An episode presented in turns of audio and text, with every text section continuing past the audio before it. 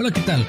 Mi nombre es Giancarlo Jiménez, el tío Arcade, y junto con mi novia Mónica Bernal hablaremos cada semana acerca del mundo de los videojuegos y nuestra pasión por los mismos. Bienvenido y gracias por escucharnos.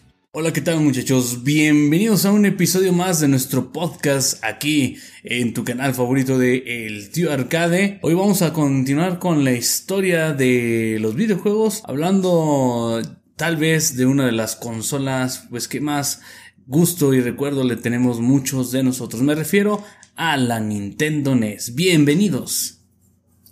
Y bueno, antes de empezar con nuestro episodio de hoy, también queremos ofrecer una disculpa por el retraso en nuestro trabajo, pues ya saben que nuestras actividades nos habían consumido mucho tiempo y no podemos terminar con nuestra información y esperemos que disfruten de este espacio tanto como nosotros para realizarlo, ¿verdad?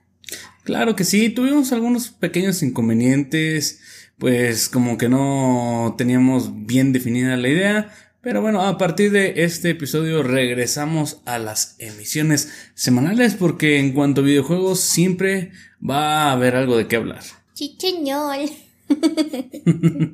y bueno, anteriormente, este, por si no lo recuerdan, hablamos sobre el inicio de los videojuegos y de lo que fueron las primeras consolas caseras, como la Magnavox Odyssey y por supuesto la famosa Atari 2600, la cual como recuerdan fue un verdadero éxito y que sin duda tendría sus años de gloria. Eh, si, se, si te acuerdas bien, no sería hasta que decidieron lanzar el videojuego basado en la película de E.T., en diciembre de 1982 y el resto pues es historia, ya, ya lo habíamos compartido la vez anterior. Y a partir de este suceso comenzaría lo que muchos conocieron como la crisis de los videojuegos. Claro que sí, ese cartucho de, de E.T., pues bueno, fue el parteaguas que hizo que la gente ya no confiara o, o más eh, precisamente ya no llamar la atención de, de, los videojugadores. En esos tiempos no nada más estaba E.T., estaba por ejemplo Pac-Man, que era un videojuego muy famoso. Creo que fue el videojuego más vendido de, del Atari. Pero bueno, tenía montones, de, tenía montones de errores, tenía pues bueno, unas mecánicas muy diferentes a las que se veían en arcade y no nada más Pac-Man tampoco. Un montón de juegos de Atari que salieron pues bueno sin ningún control de calidad y pues la gente se empezó a aburrir de eso, ¿no? Pensaban que siempre iba a ser lo mismo con esto de los videojuegos. Se llegó a pensar que era una moda, pero pues bueno, vamos a ver que eso no fue así. Claro. Y pues como dijiste en un principio, en este episodio vamos a hablar de el nuevo exponente a la gran industria de los videojuegos, que fue una empresa es una empresa desarrolladora y creadora que llegaría para quedarse poner nuevamente los videojuegos como una innovación, y construirían ahora sí el camino hasta lo que hoy en día conocemos como juegos de video. Hoy les vamos a hablar de Nintendo y el que podría ser el primer icono de los videojuegos. ¿Cuál fue? Pues Super Mario. Super Mario tiene una historia muy interesante. No nada más eh, se trata del personaje, sino de toda la carrera de Nintendo como industria desde sus inicios hasta lo que es el, el día de hoy. Está bastante, bastante interesante y estoy seguro que de esto vas a aprender una o dos cosas que seguramente no habías escuchado en otro lugar. Claro, porque nuestra ardua investigación. Claro, ya lo viste, duró meses, meses de investigación. y tus conocimientos muy amplios de ñoñas. Claro, dicen que lo ñoñez no deja nada, pero... claro que sí. Pero ya Ok, continuamos. y bueno, pues en el año de 1983, la Navidad pasada se había estrenado el videojuego de E.T., eh, del cual se hicieron millones de copias. Esas mismas quedaron enterraditas ahí en el desierto de Nuevo México. Eh, Atari fue la compañía creadora de dicho videojuego y la principal potencia en el mercado norteamericano de videojuegos. Ya había cometido demasiados errores, ya como habías comentado tú, juegos con diseño mediocre, con mecánicas a simple vista muy difíciles de entender, como la vez pasada que lo jugamos, no teníamos ni idea que estábamos jugando, ¿recuerdas? Mira, bueno, miren muchachos, nosotros como experiencia en cuanto es Atari, eh, personalmente ni a mí ni a mi novia nos tocó jugar en su tiempo esta consola. Hace poquito jugamos un compilado para Steam que se llama Atari Classic Collection donde vienen, no, no recuerdo cuánta es la cantidad de juegos que vienen, pero creo que los probamos casi todos. Y la mayoría de los más conocidos o que nos iban diciendo en el stream que, que checáramos. Claro, esos eh, juegos que supuestamente son los más conocidos o los, digamos, más divertidos, a tanto a ella como a mí, no le, no le encontramos demasiada gracia. Eh, tenían mecánicas mm, hasta cierto punto incomprensibles. Creo que el factor diversión no lo estábamos sintiendo. Y bueno, más adelante conseguimos pues un compendio un poco más grande donde ahí sí venía, eh, digamos que todo el catálogo del Atari. Probamos muchos de los juegos que la gente nos pedía. Hay uno que no se me va a olvidar que hasta la fecha siguen pidiendo cuando estamos haciendo stream. Me refiero al juego de los cazafantasmas. es que muchas veces se confunde la nostalgia con que realmente sea un juego bueno. Cazafantasmas era también un juego muy, muy malo. Y yo creo que cuando eres pequeño seguramente lo viste de otra manera, ¿no? Pero pues bueno, la verdad es, lo acaban de escuchar ahorita. Juegos con muy bajo control de calidad o inexistente control de calidad y muy mediocres, lo que pues bueno, acabaría con E.T. Y esta historia de que los videojuegos eh, que sobraron y que no fueron vendidos los enterraron en, en, el desierto de Nuevo México, si no mal recuerdo. Y gastaron millones de dólares en la elaboración del mismo. También pues ya debido a lo que les acabamos de mencionar, el mercado de los videojuegos empezó a decaer y pues alguna compañía sacaba un juego nuevo y ya no llamaba la atención. Los jóvenes que antes pues decían pasar sus tardes después del trabajo o la escuela en los arcades, ahora prefería usar su tiempo en otra cosa y pues para nosotros se traduce en una sola cosa. Los juegos de video pues ya habían dejado de ser divertidos para, para la juventud. Claro que sí, volvieron los chamacos a jugar con la mano, ¿no? Volvió la manuela, pues había que mantener la mano ocupada en algo. Andaban contando monedas. Sí, obviamente, no, no estamos haciendo otra cosa. y pues eh, también ciertamente en Norteamérica se acercaba el fin de la industria de los videojuegos, pero también es verdad que al otro lado del mundo, en el continente asiático, concretamente en Japón, esta industria apenas empezaba a surgir. Claro que sí. En Japón, pues bueno, hasta el día de hoy, desde este punto que te vamos a empezar a hablar hasta la fecha, pues es eh, la base de todos los grandes eventos en cuanto a videojuegos. De ahí salen las más grandes innovaciones en cuanto a tecnología, hablando de videojuegos, claro está. Y pues también, ¿no? Vamos a hablar de personajes eh, muy famosos como Shigeru Miyamoto, Gunpei Yoko y, y, más, ¿no? Y pues así comenzamos lo que es la mencionada compañía Nintendo, la cual tuvo sus inicios en el año de 1889. Uf, yo ya había nacido, claro que sí. yo todavía no nacía. Sí, sí, cómo olvidarlo. Tú ya tienes como 20 siglos, entonces. Y, fue, empezó con el señor eh, Fusashiro Yamauchi, que yo no lo sé pronunciar bien, perdón, ¿sí? y fue el fundador de Nintendo Copai, que así se llamaba en un inicio, la cual fabricaba antes eh, naipes japoneses que eran llamados los Hanafuda, y que son unas barajas de naipes tradicionales japoneses y los elaboraban en la ciudad de Kioto. Eh, también es este que muchos no lo saben, pero es como un dato interesante que intentaron suerte en otros mercados, por ejemplo, el de paquetes de arroz instantáneo, eh, un servicio de taxis llamado Daya. Sí, Daya. Eh, o también, ¿por qué no decir? estuvieron también en el negocio de los hoteles del amor. Durante esta investigación, mi novia me preguntó, oye, ¿y a qué se refiere con hoteles del amor? ¿No? Pues es bien fácil. Te llevas a tu pareja, hombre, mujer o lo que sea. Quimera. o quimera, sí, pues al hotel a, pues a, darle duro, durísimo, ¿no? Es lo que ahorita conocemos como, como los moteles. ¿Tú cuándo te ibas a imaginar que Nintendo se iba a dedicar a la venta de de paquetes de arroz, por ejemplo, ¿no? Que tuviera este servicio de, de taxis. Lo de las cartas es algo bien interesante porque eran eh, algún producto artesanal hecho con mucho cariño, con mucho cuidado, pero eran carísimos. Eran carísimos. Sí. y fue durante la época de la, si no mal recuerdo, de la Segunda Guerra Mundial, donde decidieron hacer estas cartas pues ya un poco más comerciales y por, por lo mismo más, más baratos.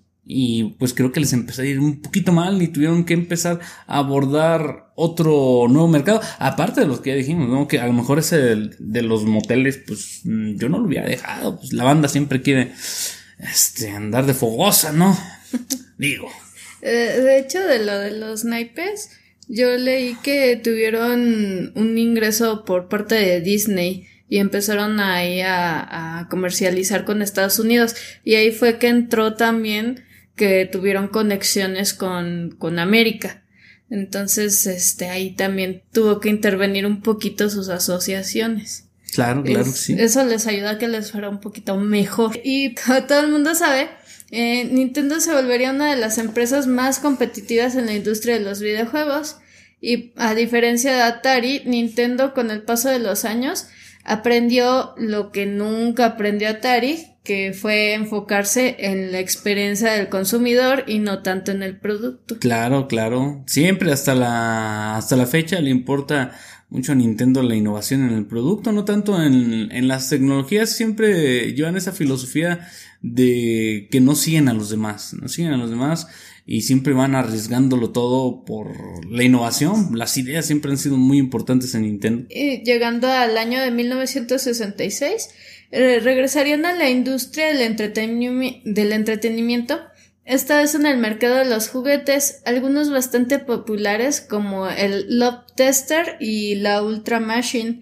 Estos por nombrarse solo algunos, ya que fabricaron bastante juegos y poco a poco la marca se adentró en los juegos electrónicos ya por los años de 1970, pero no sería hasta el 77 cuando se, se comercializaría su primera consola llamada Color TV Game.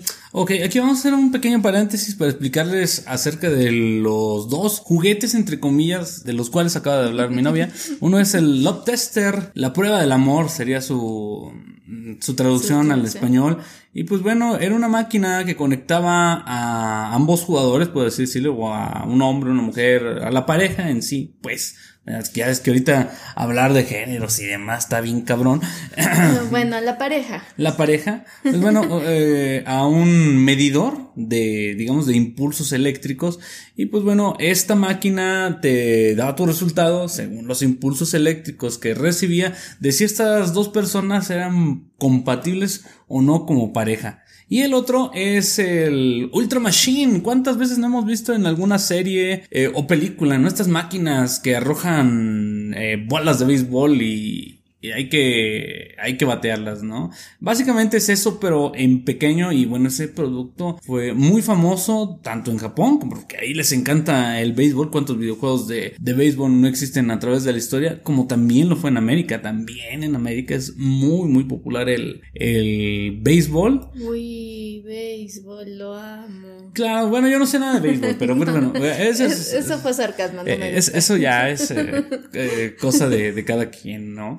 Y, y, y pues bueno, me falta uno que a lo mejor no, no, mencionamos y este lo vimos hace relativamente poco tiempo en un programa que se llama El precio de la historia. No sé si te acuerdas que vimos que era una autopista de Nintendo. Mm, de los de, los cochecitos eléctricos. Ah, de los cochecitos eléctricos, así es. Entonces, pues bueno, ese y los dos que te acabamos de mencionar son nada más una pequeña parte de todas las cosas que ya había sacado Nintendo, ya entrados en, en lo, en lo electrónico, ¿no? En los juguetes, pero basados más que nada en lo electrónico. Y ya retomando lo de la primera consola de Nintendo, que fue la Color TV Game 6 eh, tenía un diseño bastante parecido a lo que conocemos como cuál, mi amor.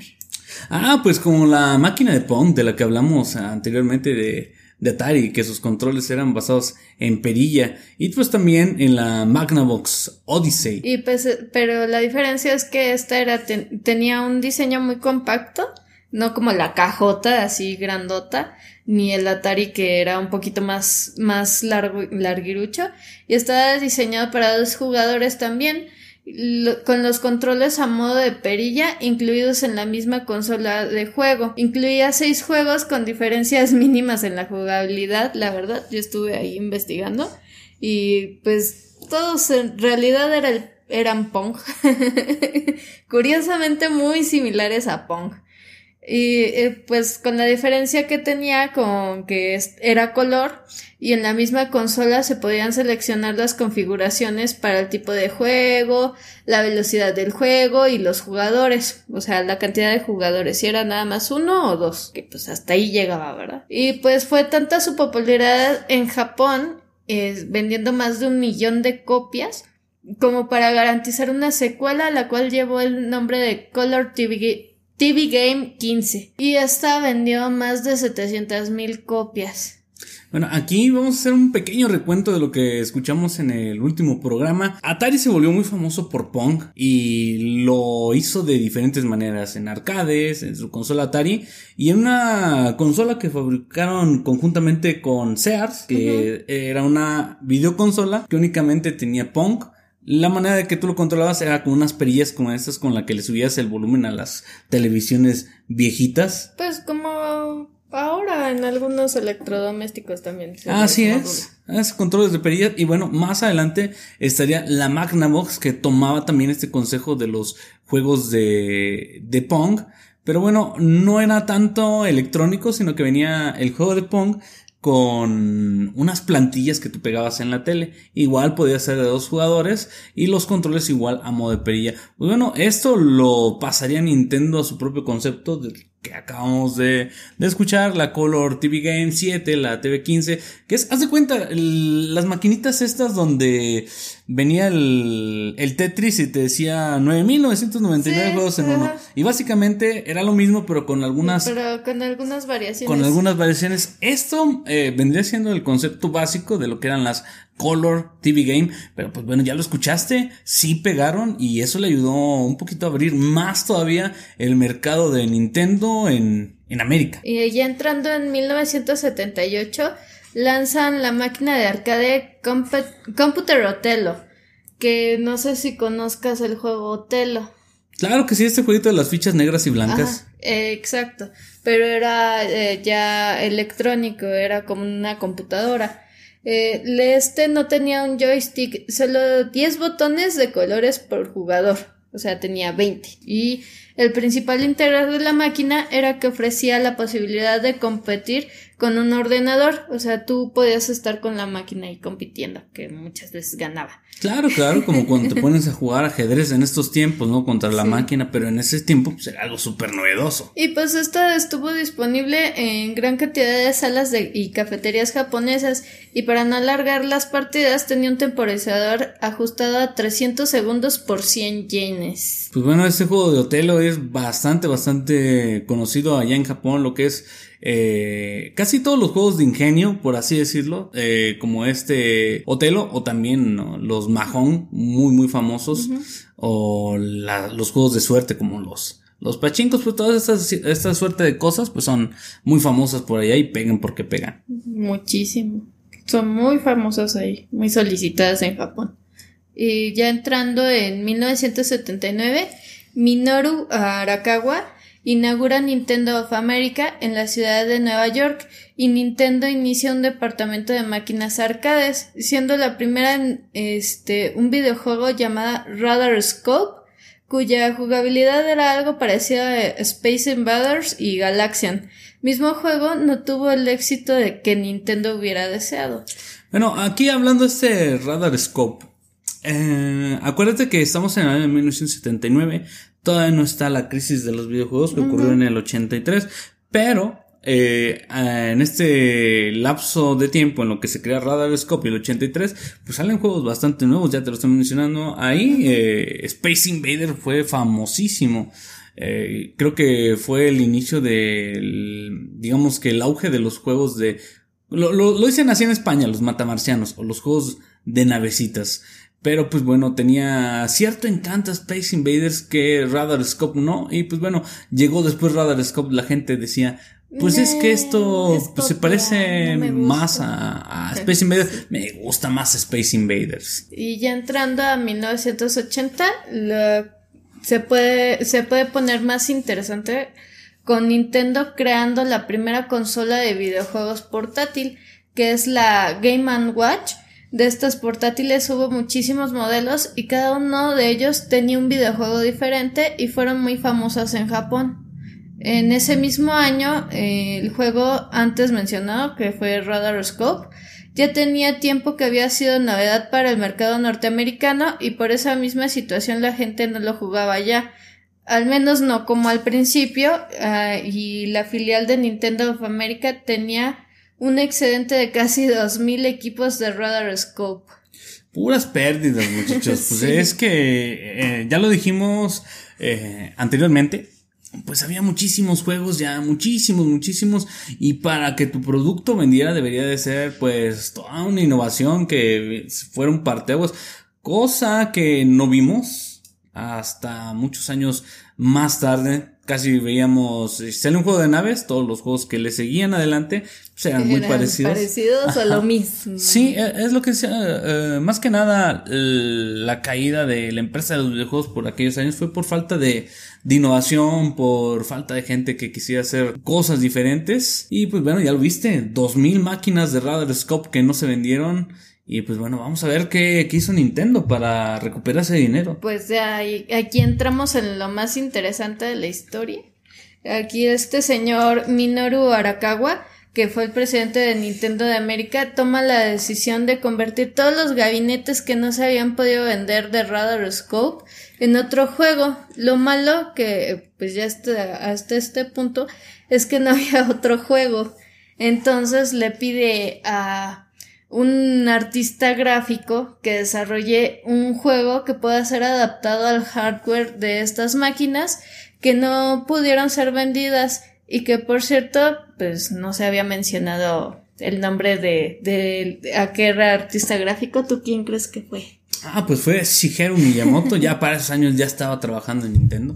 Y pues él también fue el creador de Radar Scope. Sí, claro, ese juego de Radar Scope pues, fue el primer trabajo de Shigeru Miyamoto en Nintendo, ya lo dijimos, pues no fue lo que la gente esperaba, pero esto no se iba a quedar así. Sabemos que Miyamoto hasta el día de hoy es un genio creativo pues enorme.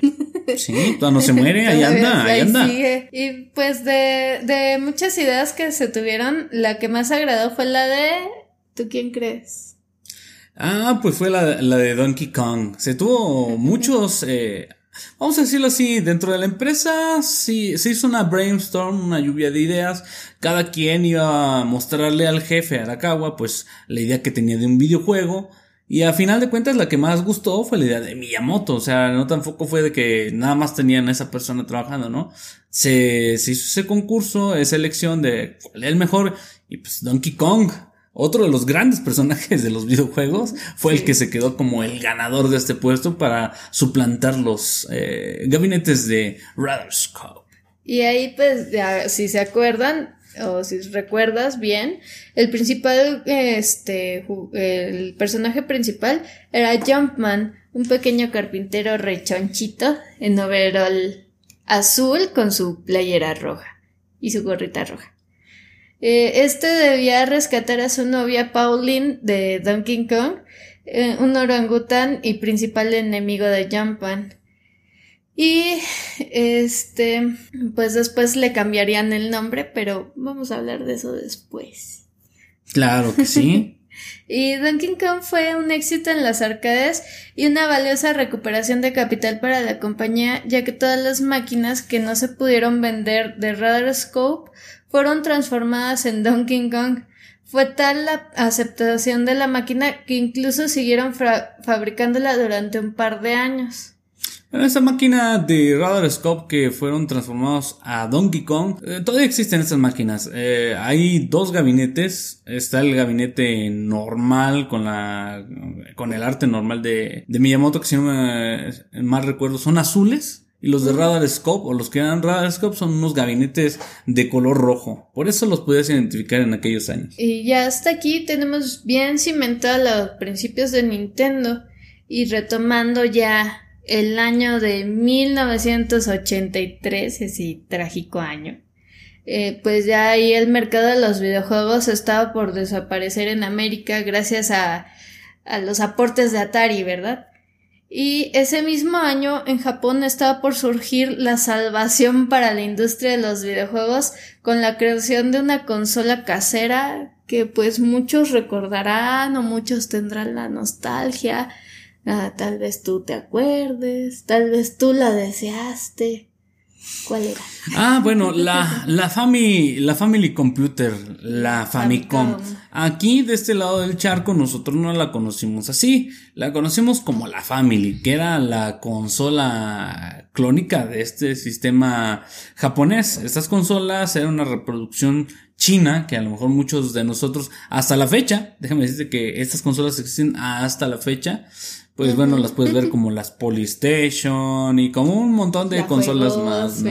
La juegosfera y demás. Pues bueno, estos eh, clones chinos eh, son relativamente o eran relativamente mucho más baratos que el producto original. Lo malo, pues es que tenían una, una, durabilidad menor. Una durabilidad menor.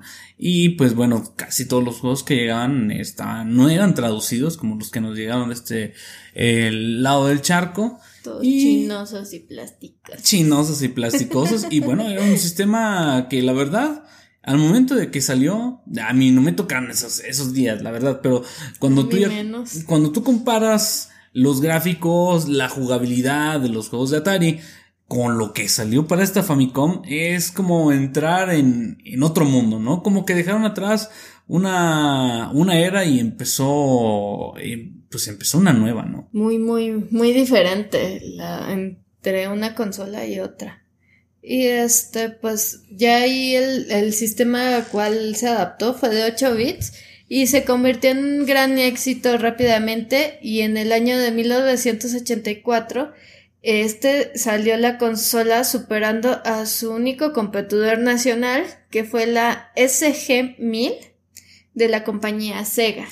Mm, ese sistema es muy interesante. También vamos a hablar, tal vez en el próximo episodio, de, de, la compañía Sega, porque también tiene una historia bastante, eh, pues bastante divertida, bastante interesante. Y pues Nintendo también quería llevar la Famicom a Estados Unidos, pero desafortunadamente después de la crisis de la industria de los videojuegos en 1983, los minoristas estadounidenses no están interesados en importarla, desgraciadamente. Ah, así es, en los tiempos del Atari cuando se vendía bien, eh, se hacían consolas no bajo pedido, digamos, tú eres eh, Atari, perdón, y decides fabricar cierto número de consolas y la gente, o bueno, tú que eras el, empresario de Atari, decías, pues, fácil, voy a vender tanto número de, consolas y pues me van a, van a ser recibidas e incluso hasta me lleguen a faltar, ¿no?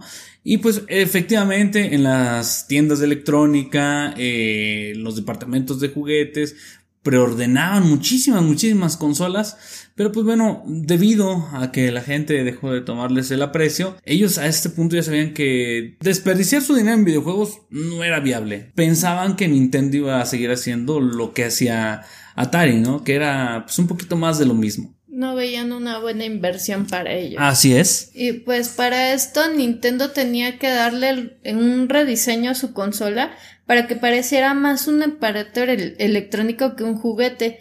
Por eso es que le dieron una estética parecida a una videocasetera de la época y con una combinación de colores, de colores en gris y negro. Muy bonita.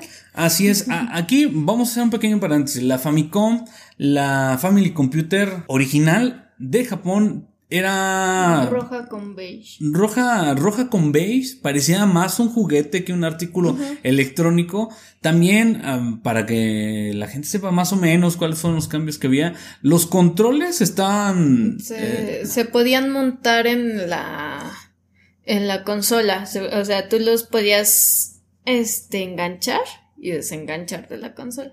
Claro que sí. Aparte de eso, tú no los puedes desconectar. Venían pegados a la consola Y bueno, una de las más grandes diferencias, esta fue la que no entendí por qué no la metieron a, a la Nintendo NES de América. El Control 2 venía con un micrófono. Muchos piensan que, por ejemplo, algo reciente, ¿no? Los controles de la Wii pues, vienen con un micrófono, vienen con una bocina, pero en aquellos tiempos ya el control de la de la Family venía con una pequeña bocina. Ya cuando le hicieron su rediseño para América, dejó de llamarse Famicom o Family Computer y pasaría a llamarse NES. Nintendo Entertainment System. Y pues bueno, ese sistema tenía un rediseño tanto en la consola como en los controles. Y pues bueno, algo bien, bien importante, ¿no? Desde ahí el control de Nintendo se volvió el estándar para todos, todos los sistemas de videojuegos hasta la fecha. Hasta la fecha es la cruceta o digital pad que hemos estado usando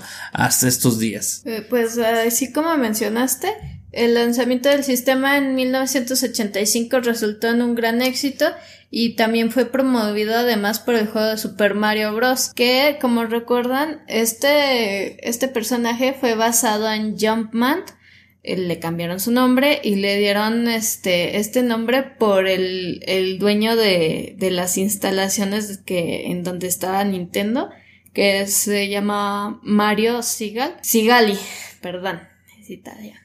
y este, y así fue que este, el sistema revitalizó los mercados de videojuego en los Estados Unidos y también comenzó la tercera y última generación de consolas de 8 bits que Nintendo dominó. Y las características del juego más notable de NES fueron su pad horizontal, que reemplazó al joystick y otros tipos de controladores. Como ya lo mencionaste, sobre todo la cruceta que tiene, la D-pad, eh, se convirtió más que nada en la característica estándar. Sí, porque las, eh, las consolas de Atari venían con una especie de palanquita con un botón. Pues bueno, si tú llegas a jugar un Atari en estos tiempos, porque todavía se puede, todavía las venden, las puedes encontrar en cualquier local de consolas usadas pues vas a ver que no es nada fácil controlar. De hecho es muy incómodo. Es una palanca muy, muy rígida, muy dura. No es, digamos, no es ergonómica para que tú estés jugando, no sé, todo, todo el día. Ya no hagas ese movimiento. Y parece que te la estás ahí chaqueteando ¿eh? todo el tiempo, ¿no? Y la verdad, la verdad, el control de, de la Nintendo NES pues, es súper cómodo. Todavía más adelante, con la cruceta que hicieron para la Super Nintendo, que sería la, siguiente consola, ese sí ya fue la culminación de, de los controladores para los videojuegos. Pero esa es otra historia. Claro que sí. Y ya así en el año de 1985, la industria del videojuego nuevamente estaba en lo más alto, gracias a un personaje, Super Mario. Ese icono, ese icónico personaje que como ya dijimos empezó como Jumpman y fue el juego que muchos adquirieron su consola, el cual era un plataformero en el cual Mario debía salvar a la princesa que no puedo pronunciarlo porque estoy muy sope. Toadstool. Esa. y pues ya ahora la conocemos como Peach. Eso sí la puedo pronunciar, gracias. y este, de las siniestras manos del rey Koopa, que es Browser. Es, es Bowser. Bowser. Browser. Bowser. Browser era cuando andaba, andaba buscando a Mario, no andaba buscando, era un buscador ahí. Perdón. La pronunciación es la mía. Y bueno, ahí, ahí nada más retomando, por si te perdiste un poquito, el primer juego donde aparece Mario Bros. o Super Mario, como le quiero decir, es este juego de Donkey Kong. Ahí él no era un fontanero, era un carpintero que tenía que salvar a su novia Pauline de las manos de Donkey Kong. Luego, ahorita no lo habíamos mencionado, pero tuvo un segundo juego donde ya salió Donkey con, Kong Jr. Eh, bueno, aparte de, de, la serie de Donkey Kong, hubo un juego que se llamó Mario Bros. a secas. ¿En serio? Un juego que se llama Mario Bros. a secas. Y pues bueno, en este juego ya Mario ya es fontanero, ya tiene sus colores representativos. Y conocimos también a Luigi. Este. El Mario Verde. El Mario Verde, claro que sí. y pues bueno, este juego trataba de. Pues básicamente de acabar con los bichitos que salían de las. de las tuberías, ¿no? Ese juego fue muy, muy bien recibido tanto en arcades como posteriormente en la Famicom. Y bueno, también, también en la NES. Y bueno, evolucionaría su concepto hasta lo que eh, conocemos hasta hoy en día como el juego de Super Mario Bros., uno de los juegos más jugados por todas las generaciones. Seas joven o ya seas un chavo ruco como Lloviznando. como lloviznando, pues seguramente que has visto, aunque sea alguna vez, este juego de Super Mario, del cual, pues bueno, se ha hablado muchísimo, ¿no? Yo creo que el juego de Super Mario Bros. es más que nada eh, el estandarte de el renacimiento de los videojuegos como tal. Desde ahí, pues Mario se volvió un icono. De hecho, hasta hoy, ¿no? Hace. Hasta hoy sigue siendo un icono. Es Tú- correcto. Tú puedes preguntarle a, ya a los niños de nuevas generaciones, les puedes preguntar si conocen al personaje. Oh, sí, Mario, yo lo juego en mi Nintendo Switch. O sea, O en tu celular, ¿no? Ya prácticamente en donde quiera lo puedes jugar. ya al nivel de, de reconocerlo tanto como Box Bunny o Mickey Mouse también. Ya ahí es, es un icono enorme. Y pues ahora bien hablaremos de, de lo bonito que en ese tiempo tenía la consola. Hablaremos un poco de algunos de sus periféricos, sus juegos más famosos y pues también, ¿por qué no?, algunas anécdotas que tengamos con la consola. Aprovechando que hace poco Super Mario cumplió 35 años de haber sido creado y Nintendo cumplió 131 años desde su fundación. Sí, hace poquito yo creo que muchos sabemos si fue una noticia muy grande. Nintendo sacó para la Nintendo Switch la colección de Super Mario 3D All Stars, donde se incluyen Super Mario 64, Super Mario Galaxy y Super Mario Sunshine. Bueno, este juego es pues en homenaje a los 35 años de vida de, Super Mario. Creo que se nos ol- olvidó, se nos pasó decir que gracias a Super Mario fue que se vendieron muchísimas consolas de Nintendo. Ya, ya se van a, a Mario pues con los videojuegos. Y no nada más los niños, obviamente, los papás, ¿no? Los adultos. Sí, que le decían, ah, mi hijo quiere Super Mario. Y bueno, también lo empezaron a conocer eh, gracias a este icónico personaje. O por ejemplo los que nos escuchan que ya son papás, ¿cuántos no agarran y les enseñan a sus niños este cómo es o cómo era una Nintendo o los juegos de Nintendo? Empezando por Mario Bros, ¿no? Claro que sí. Y como los periféricos más destacados, en la historia de la NES predominan muchos periféricos. A los japoneses les encanta eso, sacar periféricos para sus consolas. Y algunos famosos, otros no tanto, pero el día de hoy vamos a hablarte de los más importantes o los más famosos, como es este Rob, R-O-B, que este es un robot de poco más de 20 centímetros de altura y solo llegó a funcionar con dos juegos que se llama Hyromite y Stack Up. El pequeño robot podía sostener un control y realizar algunas acciones específicas en función del juego y que se estuviera jugando. Esto gracias, esto es posible a las imágenes que le llegaban al televisor. A este curioso personaje ya muchos lo conocimos por primera vez en el juego de Super Smash Bros. El Brawl. Sí, claro, hasta el día de hoy lo seguimos viendo en, en el rooster de peleadores de Super Smash Bros. Y pues bueno, como bien, bien estuvo la, la explicación, este era un aparatito en forma de robot que recibía impulsos de luz gracias al juego que se estuviera jugando. Y bueno, esas, esas señales de luz eran las que le decían a Rob qué es lo que tenía que hacer, ¿no? Tenía este juego de Stack Up, unos cuadritos de colores que estaban representados en la pantalla y según la orden que tú le dieras, mandaba un impulso de luz a la televisión, lo recibía Rob y pues bueno, Rob se, se ponía a, a mover las piececitas, ¿no? Que tenía ahí. La verdad es algo, es algo Curioso. curioso, pero pues un poco, un poco aburrido y un poco inútil también, ¿no? Lento. Sí, sí, sí. Y también tenemos cómo olvidar la NES Zapper. Ah, claro, claro, claro. Y Bueno, yo, yo creo que todo el mundo lo llegó a conocer, ¿no? Que es este la pistolita de NES. Se hizo famosísima por el juego en el que tenías que disparar a los patos, el, famosísimo Duck Hunt. Dicho periférico es compatible con bastantes juegos que hacían su uso de, del mismo. Malditos. Maldito perro. Ah, claro. eh, pues bueno, juegos eh, famosos o conocidos de este juego de, perdón, de este periférico o compatibles con el periférico de la NES Zapper, pues me acuerdo de Doc Hunt, ya lo dijiste tú, estaba el Hogan's Halley, donde tenías que dispararle a unos maleantes y, tenías que evitar dispararle a, las personas inocentes, porque si no perdías, perdías vidas. Eh, estaba también un juego que se llama. Bayou Billy era un juego de, este es muy curioso, porque era un juego beat em up, de esos donde le vas dando trancazos a la, a la gente, a los malos, pero también tenía sus secciones donde tenías que hacer uso de la pistola.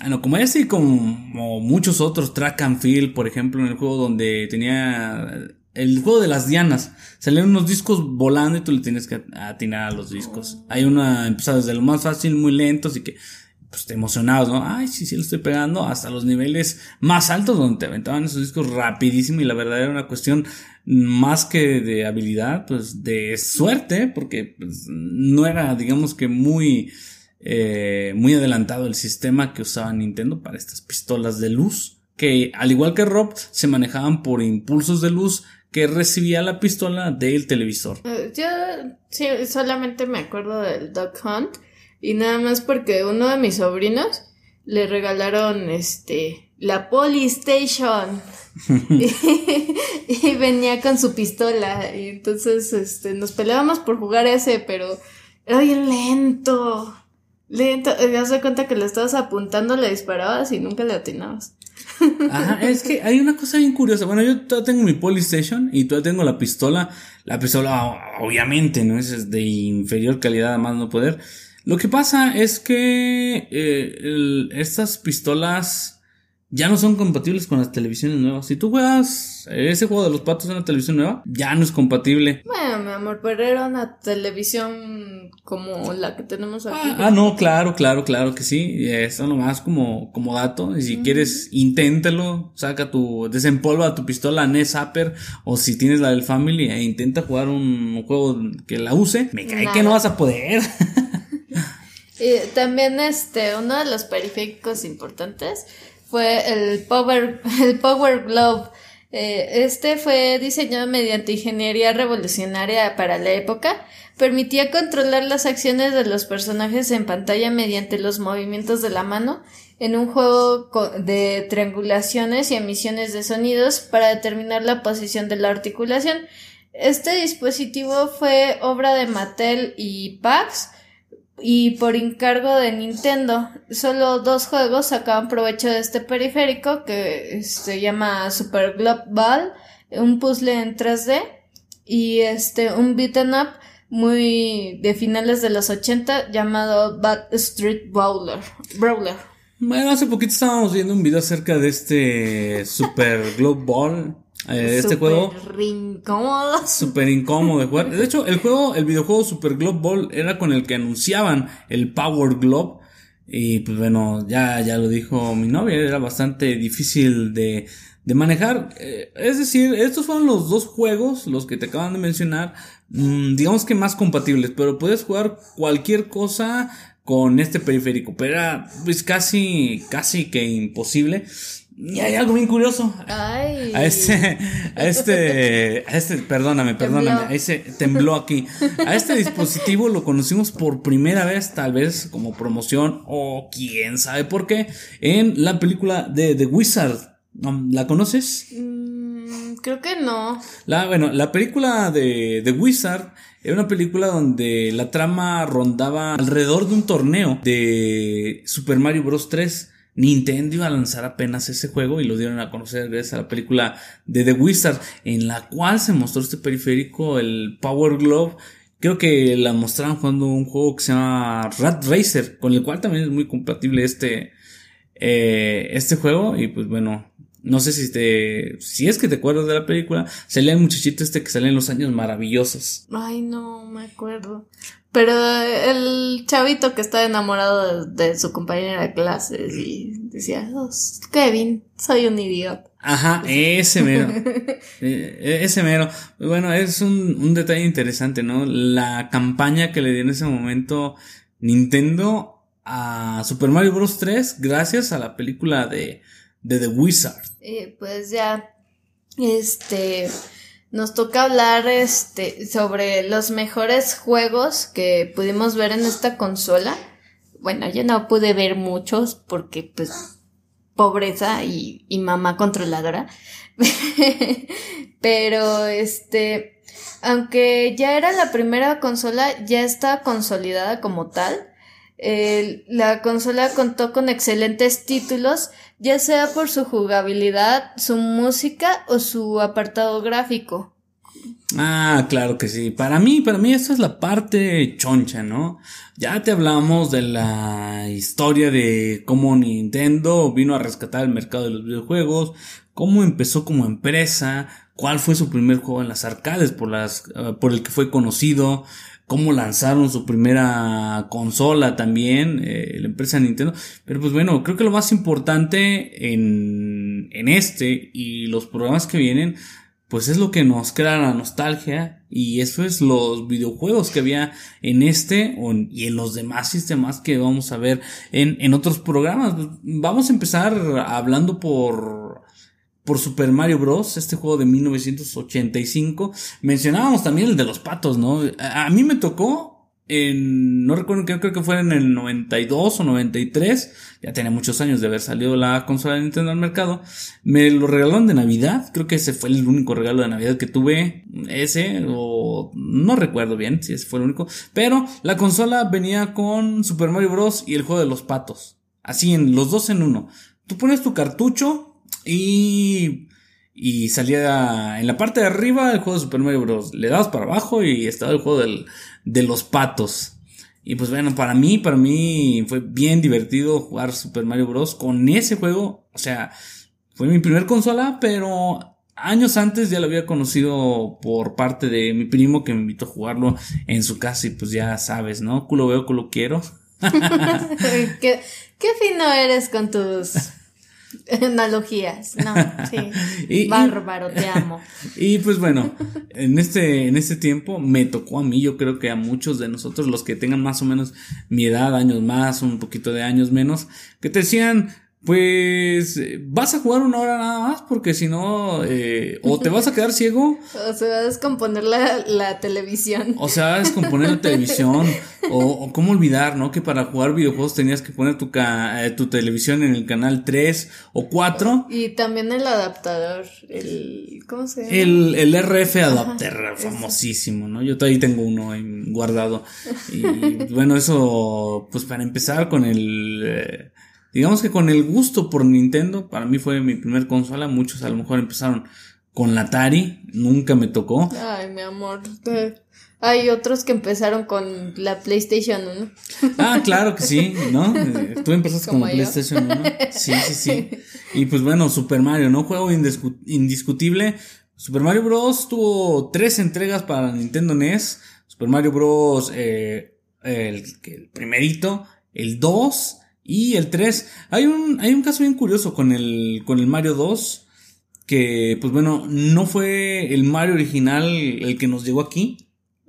El Mario original aquí lo conocimos años después en una recopilación que sacó Nintendo en un juego llamado Super Mario All Stars y le pusieron Super Mario de los levels. En aquellos años no quisieron sacar el Mario 2 original aquí en América y bueno, y en los demás continentes porque el control de calidad dijo, no manches, es un juego bien cabrón. Está muy difícil, me va a dar ansiedad. Y, aquellos todos mecos no lo van a poder jugar, ¿no? Están bien mecos. Los niños japoneses sí pueden con esto. Claro que sí, claro que sí, claro que sí. Y pues bueno, aquí nos llegó de este lado del charco Super Mario Bros. 2, que ya lo conocen en Japón como Super Mario USA. Eh, era la adaptación de un juego que se llama Doki Doki Panic es un juego que sí fue desarrollado por Nintendo, también metió la mano Shigeru Miyamoto, claro que sí, pero lo hicieron como parte de un festival para la Toei Animation. De hecho, los personajes que salen ahí son de Toei Animation. Eh, y pues bueno, lo único que hicieron fue caracterizarlos como Mario, Luigi, la princesa Peach y el honguito Toad antes de que tuviera su, voz culera. ¡Ah! ¡Oh, Mario! sí, eh, bueno, los juegos de Super Mario pues son una chulada, ¿no? Los tres, los tres. Y pues bueno, de aquel lado del charco también los que tuvieron el Mario Los Levels o el Mario 2 original. Eh, vamos a hablar de, los juegos o de las sagas que fueron, digamos que muy famosas en, eh, en esta consola. ¿Te, sabes alguno? No. Hace poquito estábamos viendo, no recuerdo el, canal de la chica, para no, no, no errarle. Eh, creo que no, no recuerdo el nombre del, del, canal de YouTube de una chica donde habla acerca de del feminismo en ah, los videojuegos. ¿Tú recuerdas cómo se llama el canal? Ah, no me acuerdo. Bueno, bueno, en este, en este canal, ¿no? Por ejemplo, hace poquito con el juego, lo menciona en su video. Eh, habla de The Last of Us 2 y que, bueno, la prensa, ¿no? La, puso a la protagonista como... Como es un nuevo ruedo feminista un nuevo género, casi casi se creó, y que es un ícono para las mujeres feministas cuando hay muchísimos, muchísimas eh, figuras eh, fuertes femeninas en los videojuegos y no tiene nada que ver con The Last of Us. Claro que sí, o sea, eh, esta chica en su video aborda que, que el feminismo está diciendo que es el primer personaje fuerte en los videojuegos, que no es la típica princesa, en, apuros. en apuros, ¿no? O que está siendo reconocida por su físico. Bueno, vamos a remontarnos al año de 1988 con el juego de Metroid. En el juego de Metroid, pues bueno, este juego de, de aventura, este juego de aventura donde manejabas a un personaje vestido en un traje, digamos, espacial que lanzaba limoncitos de su brazo. Eh, ¿Cuál era la sorpresa, no? Este, este personaje va al planeta Cebes a pelear con una raza de alienígenas que se llaman los, los Metroid. Pero bueno, tú terminabas, eh, mejor dicho, empezabas el juego y tú pensabas que estabas jugando con con un personaje masculino. Terminabas el juego y este personaje se quitaba su traje robótico, esta especie de traje de astronauta, y quedaba una mujer vestida en un pequeño leotardo. Esa eh, podría ser uno de los, eh, o para mí, el primer personaje femenino eh, con protagonista realmente relevante en los videojuegos. Y sabes que hay algo bien curioso. dependía de cuánto te tardabas en terminar el juego eh, con cuánta ropa iba a salir al, al final. ¿Neta? O sea, salía, salía con su payasito, luego salía con una, este, una playerita, bueno, con, ¿cómo se llaman los, los tops? Un top. Un top con un chor y ya, si de plano te la había rifado bien machín. Bikini. Salía con, salía con un pichini. Así bien, bien chiquito. bien, bien, bien pequeño. Y pues bueno, ese también es uno de los más grandes easter eggs de los videojuegos. Con permiso me voy a poner mi pichini. y, y, pues bueno, esto mucha gente no lo sabía hasta muchos años después, pero en la generación de la primera Nintendo nace este personaje Samus Aran de las mayores heroínas de los videojuegos. Y es un icono también de los videojuegos como tal. Claro que sí, hasta el día de hoy, ¿no? Sí. Y también déjame hablarte de un personaje muy querido por muchos. Este no es de Nintendo, este es de Capcom, conocido en España como el Bombardero Azul. ¿Sabes de quién estoy hablando? Megaman. Claro que sí, de Megaman, este personaje creado por Capcom allá en los ochentas también, ¿no? El primer videojuego de, de Megaman es bien famoso porque tiene una de las peores portadas, al menos en, América, de los videojuegos. Eh, qué bonito. Qué bonita referencia. Y sí, es que, es que sí, eh, la historia está bien interesante porque el dibujante de esa portada no sabía ni siquiera de qué iba el juego, ni le dijeron, mira, se va a tratar así, así, pero nunca se lo pusieron en pantalla. Y le dieron, si no mal recuerdo, un día para hacer la, la portada porque... ti eres tú. Ah, haz de cuenta algo, algo más o menos, pero realmente eh, el juego era muy bueno. En aquellos días y creo que todavía en la, en la época de la Super Nintendo nos dejamos llevar mucho por las cajas de los videojuegos, por el arte que tenían, como para decir ese juego es bueno o, es malo, ¿no? Es, Esta cosa aquí. Pues era como una clase de publicidad engañosa. Pero Mega Man es un juego buenísimo.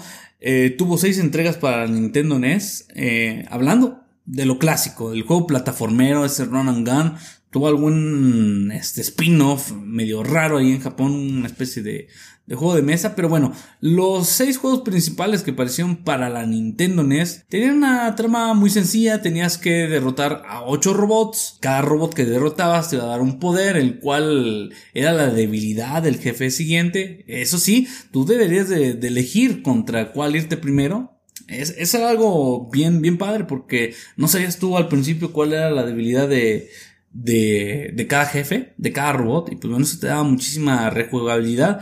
Ya derrotabas a los ocho robots, te ibas a la fortaleza del malo, llegabas casi al final, y esto hasta la fecha en los juegos de, de Mega Man se mantiene.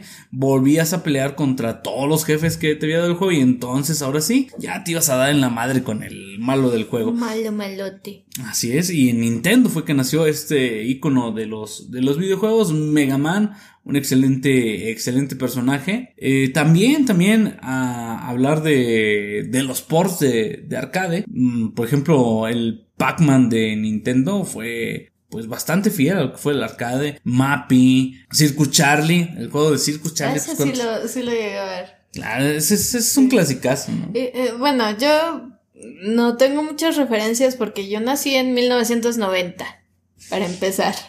Y luego mi mamá eh, o les fomentaron el, el pánico satánico, empezaron, no, es que esa cosa les va a dar convulsiones, o les va a dañar el cerebro, o es cosa del diablo, entonces... El diablo. o se, se hacen vándalos, así como... Aquí a mi lado. Este. entonces mi, mi mami no me deja jugar ese tipo de cosas. Y, pero, pero, siempre tuve a mis primos que con ellos se, se, pues se les compraban sus consolas. De repente cada fin de semana había reunión de la familia y nos íbamos a la casa de, de tal primo y nos íbamos ahí a jugar. Pero el problema es que yo nada más llegué a ver la, la Famicom.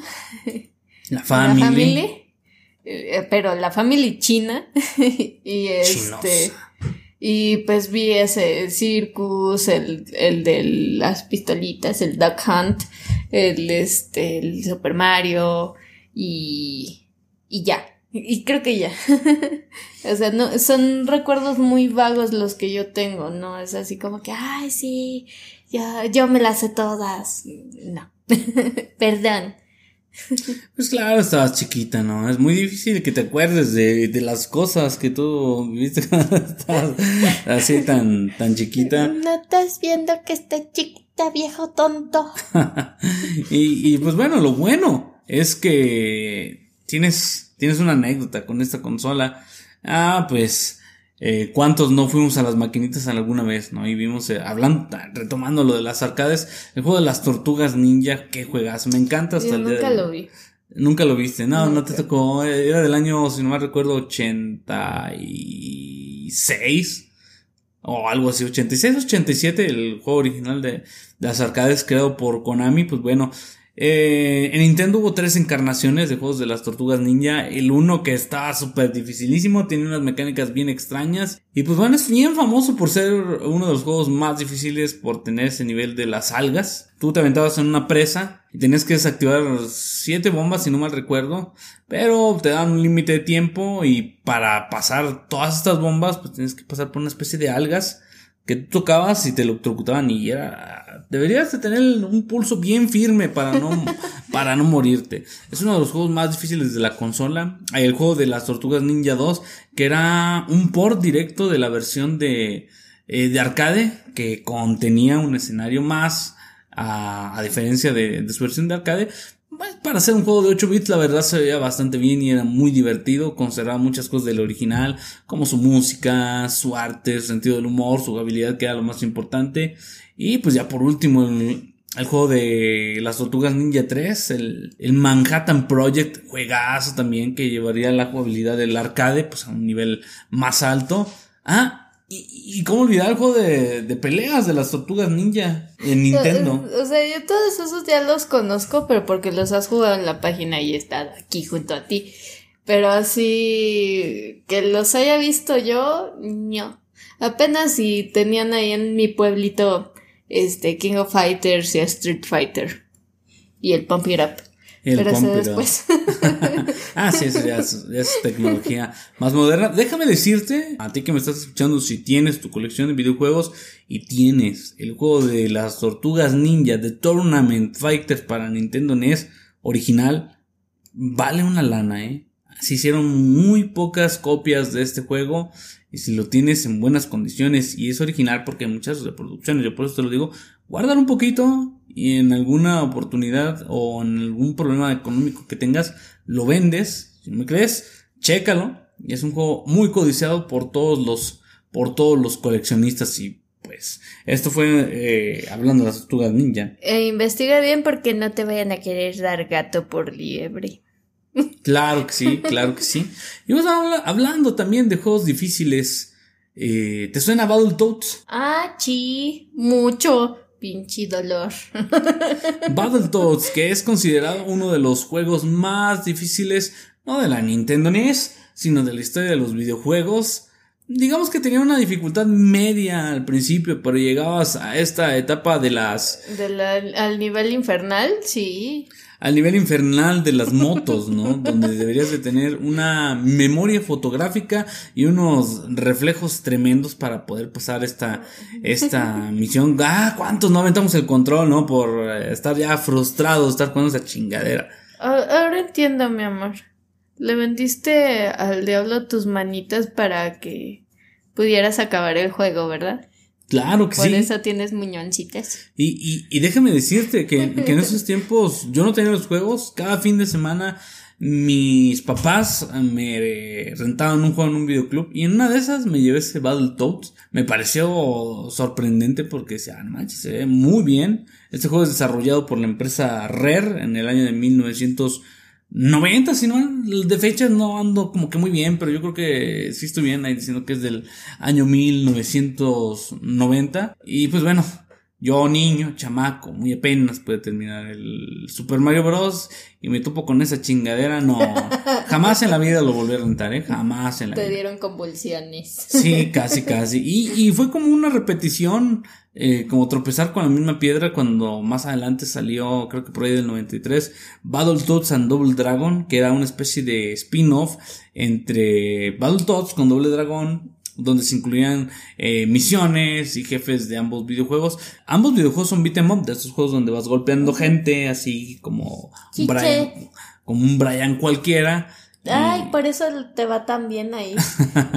y, y- y, pues bueno, eh, era un poco más de lo mismo. Empiezas bien suavecito y terminas con unas dificultades tremendas, bastante, bastante Va- avanzado. Vas de niño, niño este, mexicano, vas estadounidense, después vas europeo y después asiático. Así es, así, así va, va evolucionando esto. Y pues bueno, también, eh, ya hablamos de Doble Dragón. Hubo tres entregas de Double Dragon, eh, el cual se es considerado el primer juego de beat'em up, o sea, del género del que estoy hablando ahorita, de la historia.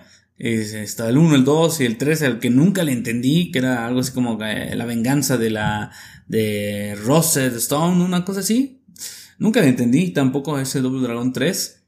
¿Y qué, qué, qué más tenemos para la consola? Pues un montón de cosas, muchísimos juegos muy buenos, hablando o siguiendo por la línea de la dificultad Ninja Gaiden, a cuántos de nosotros que lo hemos jugado no nos sacó eh, canas verdes, este juego de, de ninjas, donde Ryu Hayabusa debería de proteger, pues ya sea al, al mundo o a su novia de las manos de los demonios, ¿no? Manejando la- la, que, que para él es lo mismo, porque su novia es su mundo. Ah. Ok. Perdón, ya me voy. ok, bueno, sí, en cierta, en cierta manera sí tienes, eh, sí tienes razón, manejando la espada del dragón, Ryu Hayabusa pues va partiéndole la madre a, a medio, medio mundo en, eh, de criaturas infernales que se va tapando. Si te fijas en la Nintendo NES tiene algo, mm, mm, digamos, eh, algo, que, algo que la representa muy bien es que los juegos de la Nintendo NES eran muy difíciles. Sí. Todo lo de la Nintendo NES era muy, muy difícil. Y nada de YouTube, nada de guía. Bueno, sí tenían cierta guía, pero ya la implementó después Nintendo. Pero era por teléfono. Sí, sí, claro que sí. Vimos, ¿no? Hablando de eso, hay una, hay una serie ahorita en Netflix que se llama High Score, eh, que consta de seis capítulos donde te hablan desde el inicio de los videojuegos, haz de cuenta lo mismo que te platicamos aquí, hasta el punto en el que están el, el día de hoy. Muy buen documental, te lo recomiendo bastante y creo que cada episodio dura media hora. Más o menos 45 minutos. Entre media hora y 45 minutos. A mí el capítulo que más me gustó fue el que aborda el tema de los, de los juegos de pelea. Ese para mí es lo máximo. A mí los juegos de pelea me, me encantan. Y pues digo, te lo recomiendo bastante, te lo recomendamos bastante. Checa este documental. Continuando hablando de lo, de lo mejor de la NES. Castlevania, Castlevania, un juego donde encarnabas a un matavampiros que le daba de cinturonazos a Drácula. ah, no, que era el Morningstar, el, el látigo, látigo matavampiros, el cual pues también tuvo tres entregas. Este juego fue muy famoso, tuvo mucha inspiración en las películas de monstruos de hace, uh, ¿no? Principalmente en cuál, amor. En la de. En el libro de Drácula de Bram Stoker. Claro que sí. De hecho, eh, al final del, del, primer juego, creo que del primero y el segundo, se veían los autores del juego, los desarrolladores, que no se podían poner sus nombres verdaderos para que no se los robara otra empresa. Exactamente, se ponían nombres de monstruos de películas, ¿no? Y precisamente en Castlevania era contra los jefes que peleabas, peleabas contra un hombre lobo, contra medusas, contra la momia, contra Frankenstein. Bueno, eso es un juegazo, el 1, el 2 y el 3, donde conocimos a Alucard, el hijo, el hijo de Drácula. escuché cómo se rompió tu corazón. Sí, no manches, no manches. Mira, ahí, ahí sí tengo que poner una queja bien grande. Eh, ahí en... Eh, mi amor, ni modo. Sí, la, la época es diferente. Ahí... aparte los vampiros son hipersexuales. Ahí... ya cállese. Tráguense esa, ya, igual que la Lucar. Ándale, igual que la Lucar. Pues bueno, también hay una serie en Netflix, bueno, un anime, un anime japonés eh, basado en, en, el tercer juego de la saga de Castlevania, donde pues bueno, nos ponen a, a Lucar como pues que le gusta, ¿no? Que le gusta batearle del otro lado también. Más bien de los dos lados. De los dos lados, lo cual para mí era totalmente innecesario, pero si sabes, ahorita ya le están pidiendo a, pues a las empresas que se dedican a hacer contenido de este tipo, pues que metan algo, ¿no? A fuerzas, algo inclusivo para que tu producto pues pueda estar en, en sus listas. No mamen, no mamen, ya párenle. No tengo nada en contra de eso, pero meter las cosas a fuerza da fuerza ni los zapatos entran. Estoy totalmente de acuerdo. Pues bueno, esa es una de las, eh, digamos que las sagas más grandes que han salido a raíz de, de la Nintendo. Y no se nos puede olvidar otra, Contra. Contra es famosísimo. Contra es, yo creo que eh, uno de los mejores shoot em ups que han salido. Me refiero a shoot em ups. Son juegos donde vas corriendo como este peñejo, como chacal con ah, me encantan tus referencias. disparando. Eh, pues bueno, Contra te manejaba la historia de eh, de Billy Lance, un par de soldados que fueron eh, mandados a a pelear contra una organización que ahorita no recuerdo cómo se llama, creo que se llaman Falcon o, o algo así, que la verdad pues eran, eran extraterrestres, te mandan a pelear contra extraterrestres, así lo puedes ver en, en la última misión.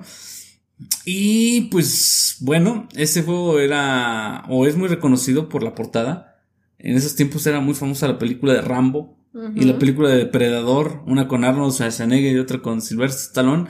la portada del Nintendo, la portada del juego de Nintendo, tiene pues, un parecido enorme con estos dos personajes, con Arnold y con Sylvester. Y pues bueno, también tuvimos tres juegos en la Nintendo NES, Contra, Super Contra y Contra... Mm, Contra Force, el Contra Force está bien feo, nunca me gustó, pero bueno, bueno los, los dos primeros de Contra están muy, muy buenos. Y déjame decirte que te podría hablar durante horas acerca de todo, todo lo que de todo lo que me gusta de la Nintendo NES, pero creo que ya en este punto ya te hablé yo de lo de lo más relevante. Vamos a decirlo así, nada más me faltó mencionar uno, a Bomberman. ¿A cuántos de no les cansé sus primeros ataques de ansiedad cuando te quedas encerrado con tu propia bomba, no? me autosuicidé. sí, eso es, eso es inolvidable y creo que si ahorita nos ponemos a jugar Bomberman nos va a seguir, nos va a seguir pasando.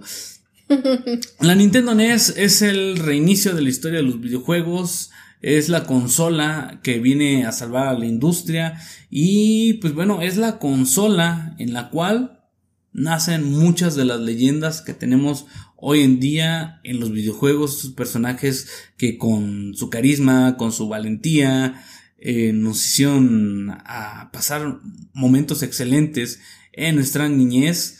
Y pues eh, bueno, creo que no queda más que decir de, de este tema. podríamos alargarlo muchísimo, pero mejor te adelanto lo que vamos a ver en nuestro próximo programa. Vamos a estarte hablando de la competencia directa de esta consola de 8 bits que se llamaba Sega. Era la SG1000.